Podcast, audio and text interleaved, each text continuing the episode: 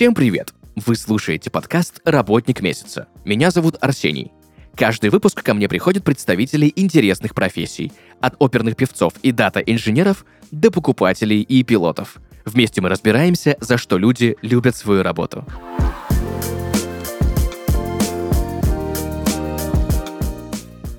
Друзья, и сегодня в подкасте «Работник месяца» редактор спортивного ток-шоу «Фетисов», журналист, организатор медиафорумов, экс-оператор-аналитик футбольного клуба «Авангард Курск» Денис Ерин. Денис, привет. Привет, привет. Спасибо, что позвали. Спасибо большое, что согласился прийти к нам сегодня и рассказать про свою довольно необычную и классную профессию. Я в первый раз общаюсь с редактором спортивного ток-шоу. Очень у меня к тебе большое количество вопросов. Собственно, первый из них, кто такой редактор спортивного ток-шоу, чем он занимается и что входит в твои профессиональные обязанности?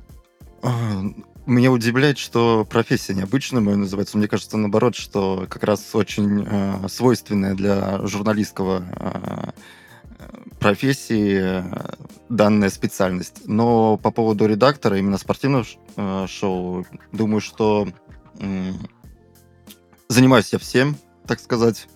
А, входит все, потому что в журналистике обычно так и происходит. То, что э, от написания сценария, сюжетов, монтажа, поиска гостей, материалов, все это сваливается на плечи редакторов, потому что зачастую небольшие команды работают, и поэтому весь процесс сваливается на несколько человек. Редакторов у нас два, поэтому мы вот практически иногда делим эти э, наши должности. Поэтому как-то так, если коротко. А как вообще становятся редакторами? Нужно ли какое-нибудь профильное образование, там, лингвистическое, филологическое, журналистское, да, получать? Или э, нужно ли, там, не знаю, быть обязательно спортсменом в каком-либо виде спорта? А может быть, лучше и то, и другое? Или вообще не обязательно, и можно просто уметь э, вообще понимать, как делаются шоу?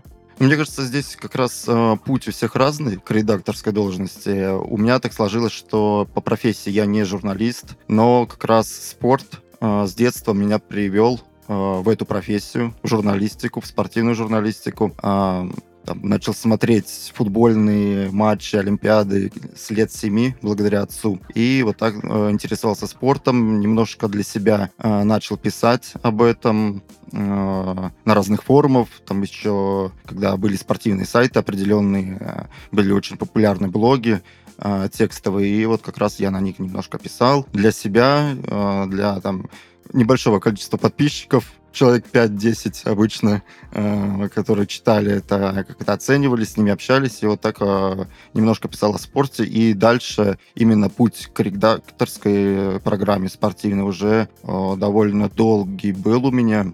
Э, Поработал и корреспондентом на новостях в своем родном городе Курске, и много других специальностей освоил, и, наверное, вот последние два года я тружусь уже именно в спортивной программе.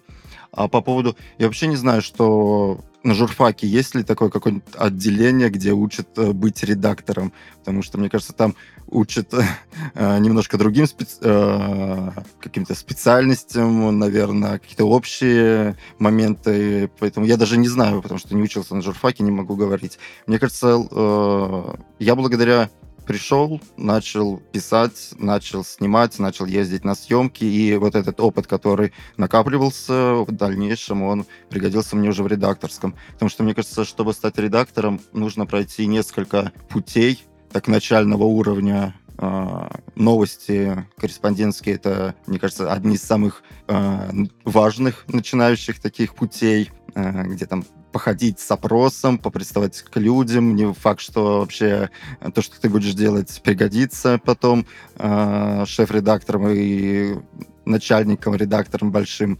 Поэтому вот сначала нужно немножко побивать пороги, так сказать, журналистской профессии, а потом уже, возможно, станешь редактором. Но при этом, мне кажется еще, что не каждый и хочет быть редактором. Кому-то нравится именно больше э, не закадровая работа, где ты э, сидишь э, со сценариями, бумажками, тебя камера не снимает, никто тебя э, не узнает, так сказать, на улице. Кто-то больше любит как раз э, корреспондентскую должность, где ты можешь э, громко заявить свое имя, э, подписать сюжет. Поэтому, мне кажется, здесь как раз и разные пути у многих редакторские.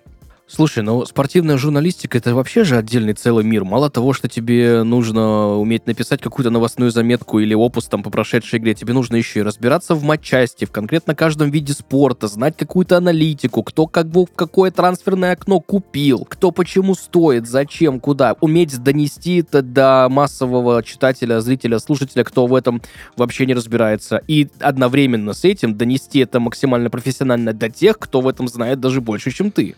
А, согласен полностью, но мне как раз кажется, что э, я работаю не на Матч ТВ, поэтому мне кажется, как раз э, у нас обычный обыватель, которому не нужно рассказывать о том, э, как происходит трансфер того определенного игрока, сколько он пробежал, 10-15 километров и э, какие выводы из этого должен сделать главный тренер.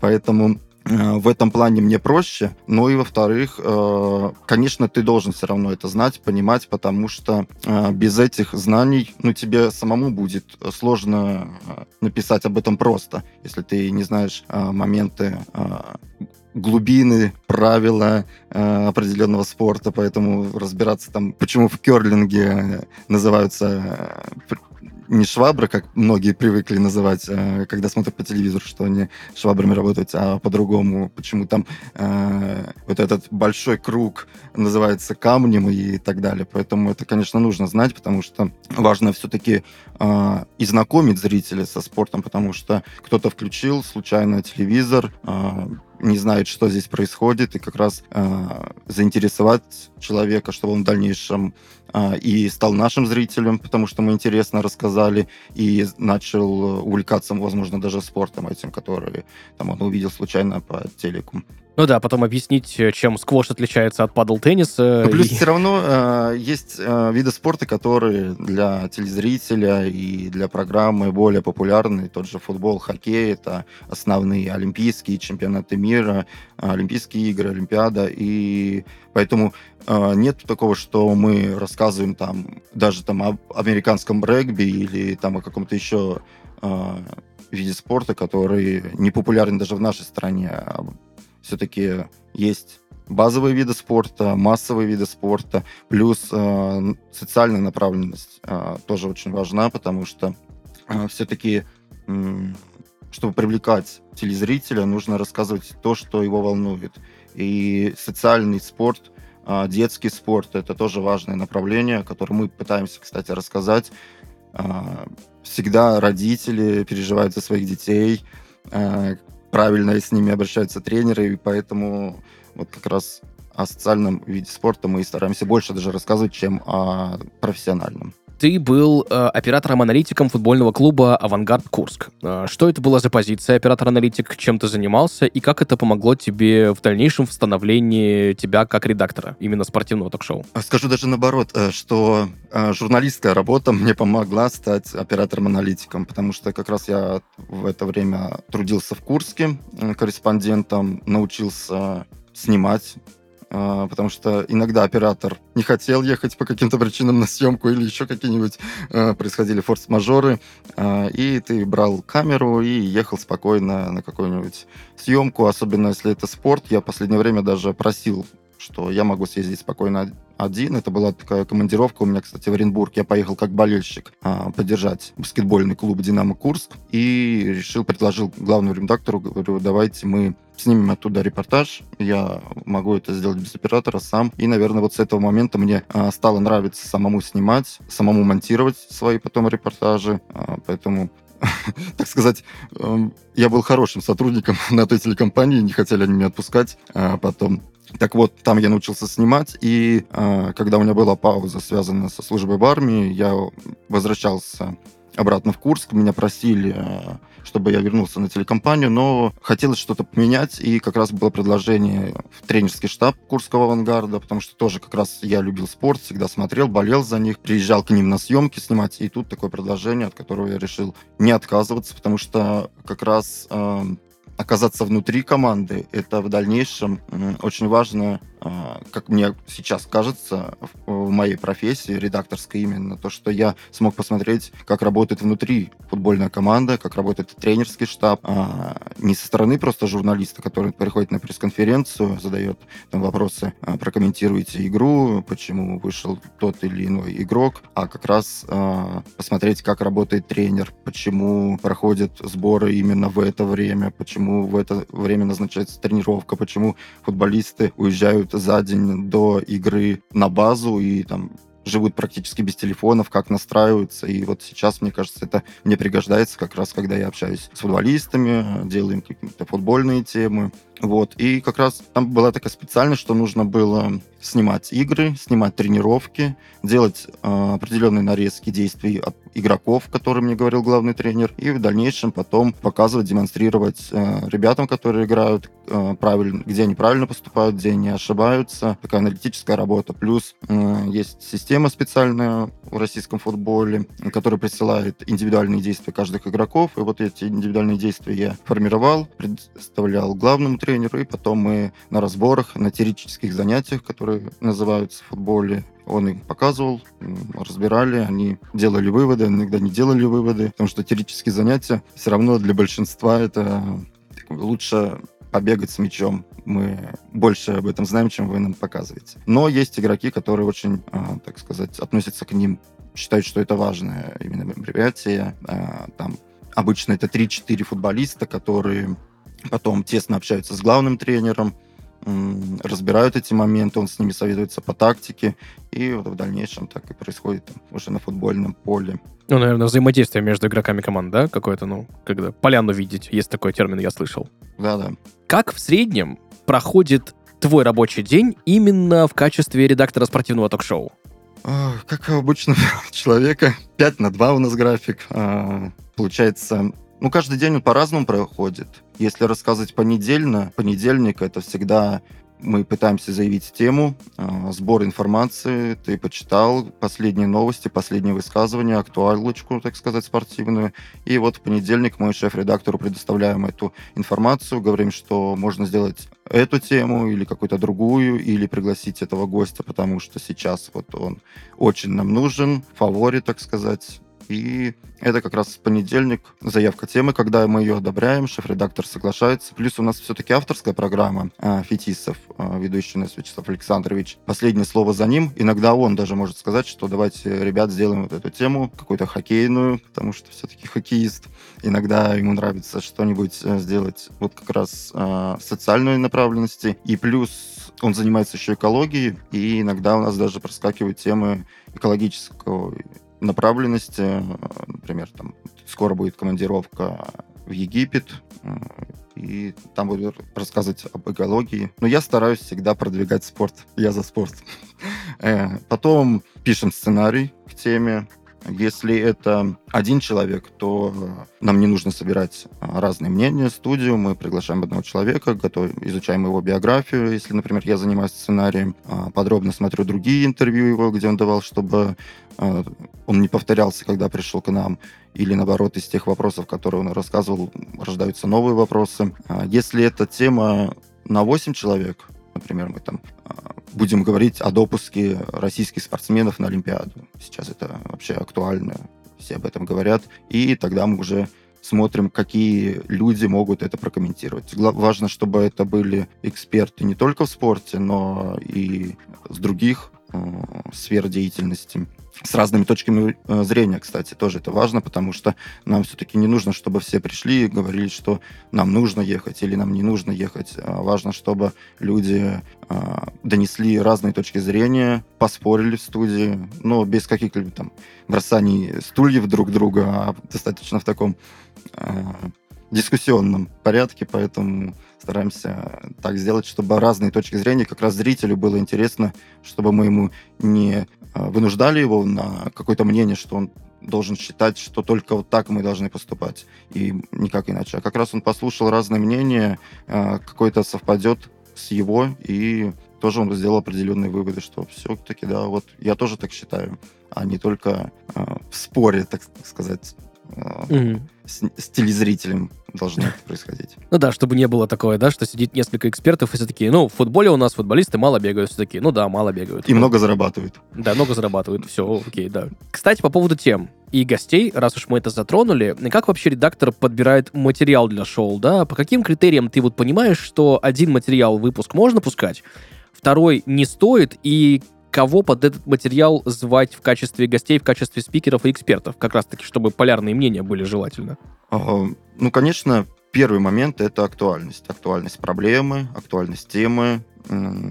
И то, что вот, например, сейчас, а, грубо говоря, высказали большие там а, люди из спорта, мы стараемся сразу это взять на вооружение. Сможем мы ли из этого сделать, просто из его высказывания, уже большую тему? Тоже должен, что обязательно в, эти, в этой теме должен быть спор, потому что без спора, ну, бессмысленно делать программу, где все выскажутся об одном и том же, особенно 8 человек. А, Плюс, а, например, если это персонали, то тоже насколько он сейчас актуален теме. Потому что об, об определенной а, теме может рассказать и один человек. Не обязательно нам приглашать 8 гостей. Например, мы там делаем какой-нибудь водный вид спорта. Например, вот у нас была программа, где как раз было 8 гостей, а, когда вынесли а, ограничения Международная федерация, как а, должны наши спортсмены допускаться до соревнований международных. И, например, не обязательно 8 гостей будут об этом рассказывать. Мы можем пригласить, а, например, какого-нибудь олимпийского чемпиона, большого человека, который уже добился в плавании или там в прыжках в воду а, высоких достижений, и он уже свой, со своей точки зрения, своего опыта, со своих, так сказать, высоких побед может об этом всем рассказать. Нам тоже это подходит. И как раз мы начинаем здесь уже говорить, а, и тема становится шире тем, что он может и прокомментировать новость, потом прокомментировать о том, как а, себя нужно вести там на Олимпиаде, на чемпионатах мира, как он добился определенных а, побед, высот. Мы начинаем рассказывать об его биографии, потому что это всегда тоже очень заходит телезрителю, когда путь спортсмена, мы начинаем там от детской кровати его до уже сегодняшнего дня развертывать. Ты упомянул некоторые спортивные события, которые происходят, да, и очень часто вокруг этих событий выходит огромное количество шоу, да, разных направленностей, но все равно обсуждают, будь то финал Лиги Чемпионов, да, или зимняя пауза РПЛ. И часто так случается, что, ну вот, допустим, ты открываешь один выпуск, а там «Догонит ли «Зенит» Краснодар до зимней паузы?» Открываешь следующие такие «Получится ли у Краснодара удержать лидерство в РПЛ в этом сезоне, да, до зимней паузы?» и так далее и тому подобное. И вот одно из... Одно, второе, третье, одни и те же события. Вот э, как редактору сработать таким образом, чтобы такого не было, да, чтобы не переливать из пустого в порожное одну и ту же тему, о котором уже, ну, и все новостные издания крупные поговорили, да, и все уже шоу прошли, да, понятно, что есть еще момент, связанный со сроком выхода, бывает успел, не успел, успел, молодец, не успел, ну, давайте что-то делать. Бывают ли такие какие-то авралы, когда ты понимаешь, что сюжет уже устарел, хотя он еще актуален, но об этом уже все поговорили, и пускать это снова в эфир, когда уже везде это было, ну, не стоит, что в этом случае делать? А, вот это как раз большой плюс а, нашей программы, то, что мы не, гони, не гонимся за супер новостями. Вот только сейчас что-то вышло, а, потому что чаще, чаще происходит как раз выходные, да, тур там в чемпионате, и у нас целая неделя, чтобы а, до следующей съемки, чтобы эту тему рассказывать. Ну, никому не будет интересно, как сыграл Краснодар Зенит, уже все это обсудили. И нам как раз важно здесь обсудить другие темы. Почему Краснодар первый? Э, Тут как раз уже мы начинаем говорить о том, что о системе Галицкого, о детском спорте, с чего должен начинаться футбол вообще, почему «Зенит» э, главный конкурент сейчас и долгое время там становится чемпионами. Все-таки, э, когда э, клуб частный и клуб государственный, разные вещи. И вот как раз об этом мы стараемся говорить в студии. Разница руководства команд, одна сторона Краснодар, другая сторона Зенит. Да, частный клуб э, большой э, и государственный большой клуб. Вот об этом можно поговорить, а не обсуждать о том, почему не сыграли 1-1 и почему там мостовой на последних секундах не забил. Об этом все уже поговорили. Должен ли ре- редактор присутствовать на съемках? Конечно. Вот как раз после подкаста я еду на съемку. Э, Поэтому э, ты пишешь сценарий, и важно, что ты до съемки должен поговорить с гостем, обсудить важные темы, которые ты, ты хочешь, чтобы он э, рассказал. Какие-то э, вопросы, возможно, он не захочет обсуждать. Какую-то тему ты, наоборот, в разговоре поймешь, что ему вот сейчас э, хочется рассказать там э, о том, например, ну вот будет у нас Станислав Саламович Черчесов, главный тренер, да, бывший сборной России. Последнее место работы было в Венгрии у него, и мне кажется, что э, поговорить до съемки важно о том, как он работал в Венгрии, там, например, а у него много было споров с журналистами, как раз со СМИ, сообществом, и обсудить о том, что а, легко ли ему было с венгерскими журналистами по сравнению с российскими. Чтобы не было то, что он, чтобы он не ответил очень просто в студии, вот как раз до съемки с ним поговорить. Ну, плюс в целом пообщаться с гостем, зарядить, так сказать, его на программу, и во время уже самой съемки мотора важно вести шеф-редактора, например, по сценарию, потому что, ну, ты писал, ты знаешь, э, какой вопрос сейчас важно задать. Например, когда э, бывает, что с одной темы перепрыгивают на другую, куда-то уходит вглубь ведущий, важно понимать, в какой момент нужно вернуть его, чтобы потом, конечно, было все на монтаже тоже гладко, так сказать. А это как происходит? Через наушник или каким образом? Потому что, ну, допустим, вот ты понимаешь, что сейчас гость, например, ты вот провел подготовку перед э, монтажом, да, перед мотором, все, начинается запись выпуска, все идет хорошо, все идет замечательно, и потом гость начинает, ну, обсуждать вообще то, что, ну, не надо, ты понимаешь? Ну, мы говорили, что не надо. Уж прости меня за фамильярность, да? Ты же не будешь во время съемки говорить Черчесову, что а, а, «Стой, алло, мы так не договаривались». Но как это происходит вообще, вот эта регуляция именно? Ну, это как раз момент того, что у ведущего есть ухо, и у шеф-редактора есть ухо, и эта связь помогает как раз э, общаться с гостем. Он в любой момент может ему сказать, Станислав Станович, давайте сменим уже тему. Мы уже обсудили достаточно, так сказать, вежливо, чтобы гость понимал, что нам не плевать то, что ты сейчас говоришь, а при монтаже, конечно, это все очень четенько вырежется, что он даже не заметит, что он об этом говорил. Um, знаешь, о спорте э, огромное количество людей постоянно спорит. Ну, постоянно, да, особенно вот на трибунах. Ну, там как бы все знают, как лучше, куда и что нужно было тренеру сделать. Понятное дело, что а, объективность обсуждения спортивных событий, ну, это довольно непростой процесс, да. Вот как вас вообще возможно обеспечить э, вот эту честность и объективность именно в обсуждении, да, когда сидит несколько людей, когда, ну, скорее всего, кто-то из экспертов может быть фанатом какой-либо команды, да, и болеть за нее, или там быть в структуре долгое время этой команды и футболистом, и тренером, и, там, или помощником тренера и так далее. Конечно же, ему хочется выставить свою команду в более классном свете, но просто потому, что это же мои родненькие ребята, ну как? А, насколько трудно вот эта честность и объективность достигается, и достигается ли вообще?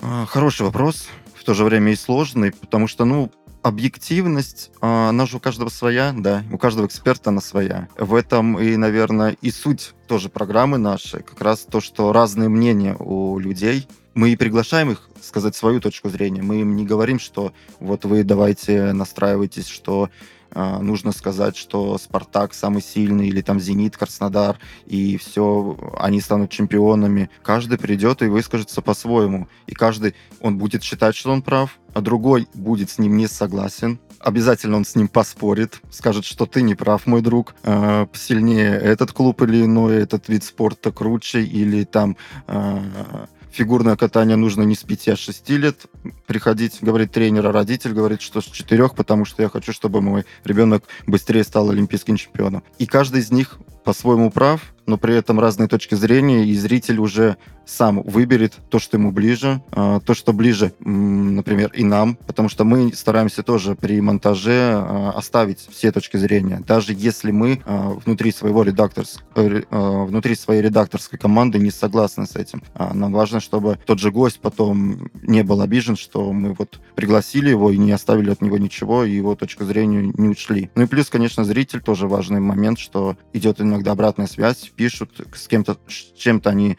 соглашаются, с чем-то нет, поэтому это, ну, важно. И, наверное, еще у нас очень авторитетный ведущий, так можно сказать, и иногда он своим мнением, если вдруг тупик в споре, каждый не хочет уступать, а ведущий берет слово за собой и, так сказать, емко и коротко останавливает этот спор и э, своим авторитетом, так сказать, немножко гостей задавливает и очень вежливо переходит к следующей теме. Иногда такое бывает, и это забавно смотрится, конечно, когда ты смотришь в аппаратный, гости немножко не понимают, почему вдруг ведущий решил высказаться сам, и э, почему он лучше разбирается в фигурном катании, а не тренер или не родитель. Но и такое бывает. Если брать э, производство контента на телевизоре, да, на телеканалах, это всегда конвейер, всегда с сжаткими, сжатыми сроками, со своим миром, со своими сложностями, со своими крутыми специалистами, которые могут там за час собрать какое-то пустословное количество материала. Вот в этом всем линейном процессе, да, когда у тебя постоянно выходит шоу, с определенной регулярностью, с определенным э, стандартом качества, с определенным таймингом и кучей-кучей еще э, всяких позиций, да, и условностей, как обеспечить э, рейтинги, как, э, по каким метрикам ты смотришь, понимаешь, какие темы брать, да, и, возможно, знаешь, наверное, еще такой вопрос, сколько нужно записать, в общем, материала, чтобы в итоге на монтаже остался тот хронометраж, который обычно есть? А, по хрону. Ну, обычно где-то мы пишем час 15, час 20, иногда час 30, если ведущий не хочет отпускать гостя. И все уже устали, но у него есть свои вопросики, не те, которые мы написали ему в сценарии. Поэтому иногда, да, час 30 пишем, а, а конечный хрон 40 минут. И поэтому, считай, половина программы потом выкидываешь в корзину.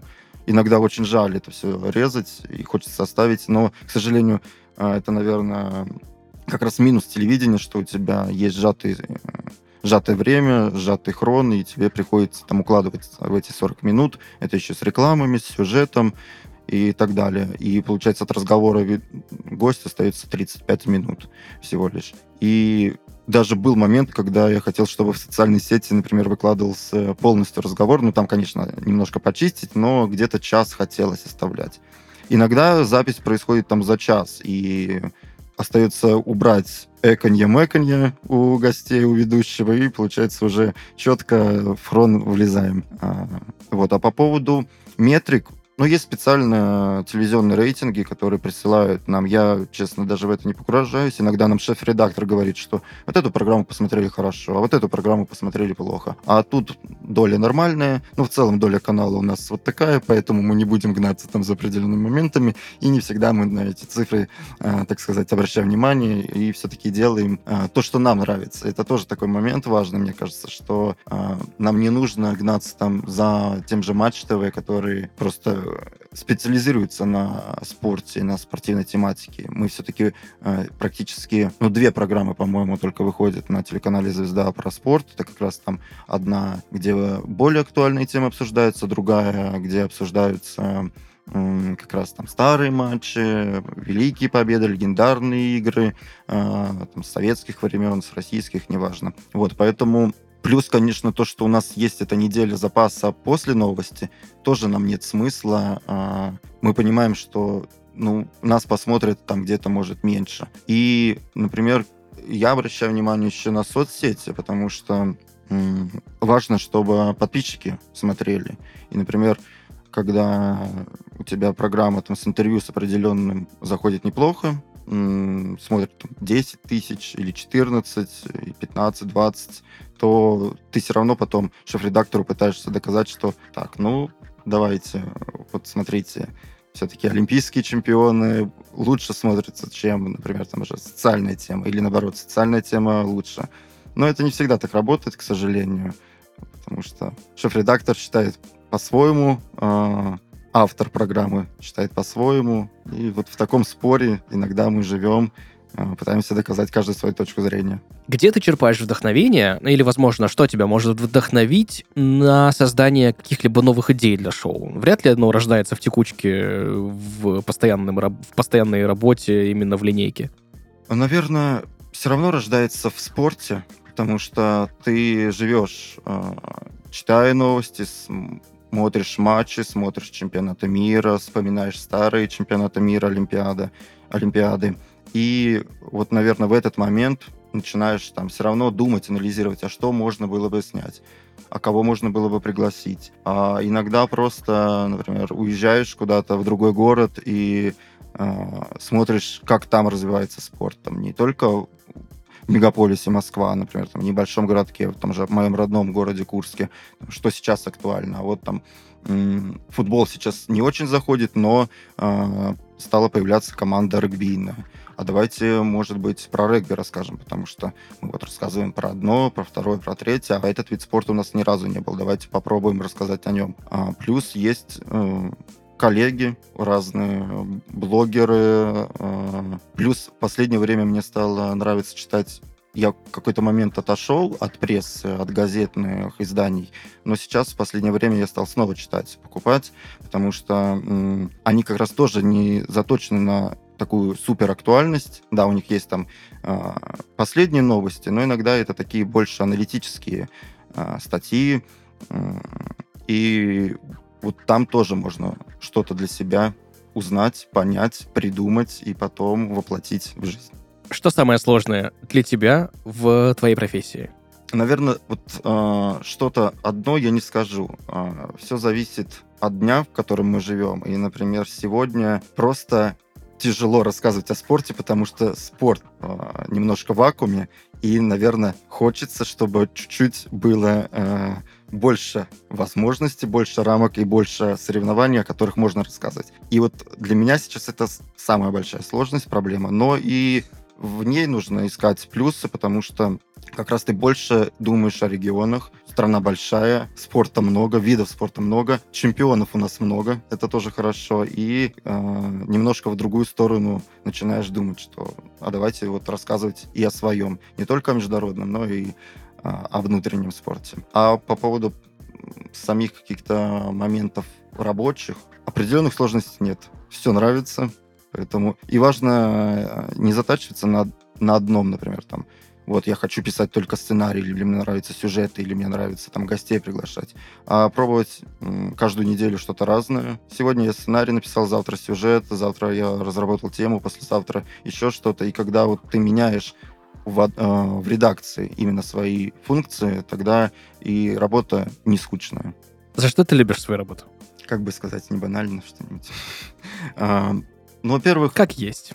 Наверное, телевидение, что-то в нем есть такое магическое, которое притягивает. А, знаю по себе, потому что уходил из телека на долгое время. Ну, так сказать, не прям на долгое, но на определенный срок. И вот каждый раз все равно хотелось вернуться на телевидение. И когда это получилось, конечно, это новое вдохновление, новые крылья выросли.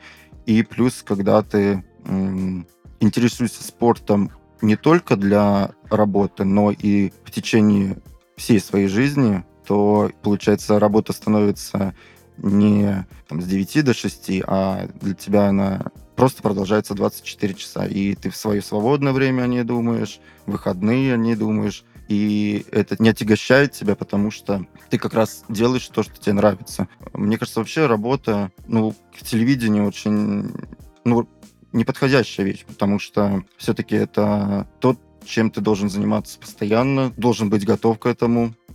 Ну, это 24 часа. Поэтому, если ты будешь к этому относиться как к работе, к чему-то, быстрое выгорание и быстрая смена обстановки, то, что, в принципе, и происходило не раз, и у меня в том числе. Супер. Денис, спасибо тебе большое за то, что пришел сегодня к нам в подкаст, рассказал сегодня про свою великолепную профессию, про тонкости и нюансы производства спортивных ток-шоу, про работу спортивной журналистики. Спасибо тебе большое. Спасибо. В завершении нашего с тобой сегодняшнего разговора я тебя так просто не отпущу без, как, без нашего стандартного классического совета от нашего спикера.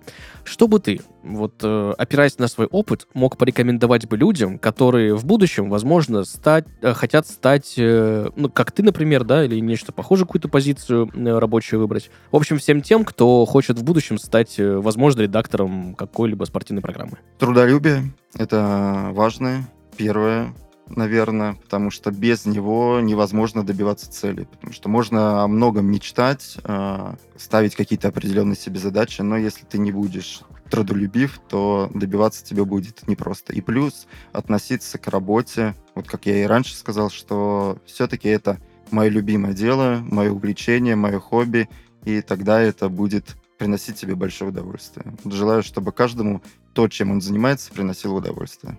Великолепно. Денис, спасибо большое тебе за этот совет. Друзья, сегодня в подкасте «Работник месяца» журналист, редактор спортивного ток-шоу, экс-оператор-аналитик футбольного клуба «Авангард Курск» Денис Ерин. Денис, еще раз спасибо большое за сегодняшнюю беседу. Спасибо вам за приглашение. Удачи подкасту. Друзья, на этом у нас все. Услышимся в следующих выпусках. Пока-пока.